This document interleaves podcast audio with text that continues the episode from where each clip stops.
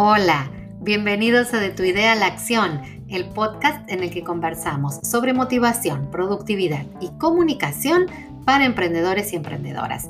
Te invito a compartir estos minutos de audio y también a que sigas mi cuenta en Instagram, arroba CBA, para acceder a más contenidos.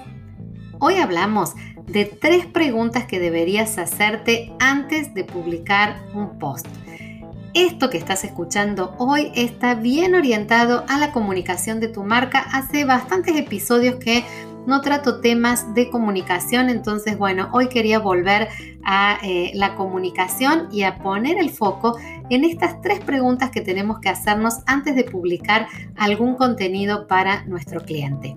No importa si vas a publicar en Instagram, en Facebook, en un blog personal o si le vas a enviar un mail a una lista, por ejemplo, de clientes o de potenciales clientes o si estás formando una lista de distribución.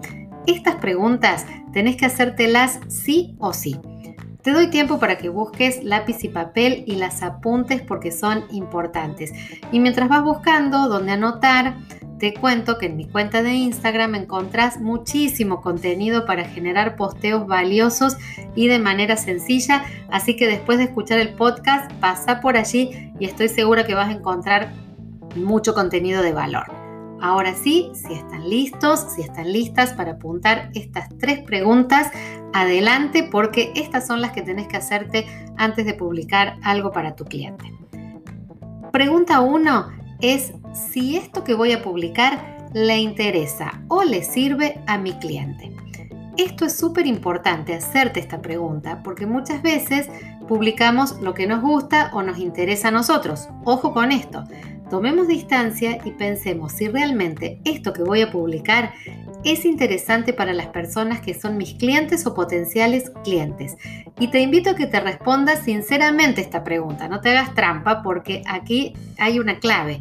Tengo que publicar no lo que me gusta a mí, sino lo que le gusta y le sirve a nuestro cliente, lo que le interesa y le sirve a nuestro cliente.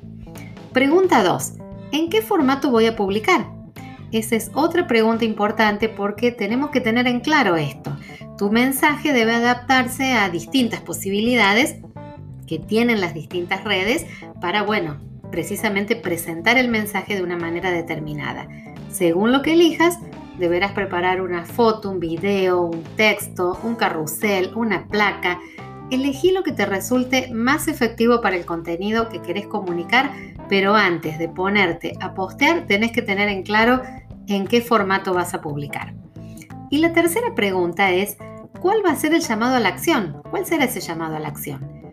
Esto es clave. Ninguna comunicación de marca, a ninguna comunicación le debe faltar un llamado a la acción. Repito, no importa que publiques en Facebook, en Instagram, en un blog o incluso en una lista eh, de correos. Tenés que tener un llamado a la acción. Hacete esta pregunta y pensa tu llamado a la acción. El cliente tiene que saber qué querés que haga. ¿Querés que comente, que comparta, que compre en tu tienda online o la visite, que se baje un cupón de descuento, que vaya al link de tu biografía, que vaya a canjear algo a un lugar físico de manera presencial?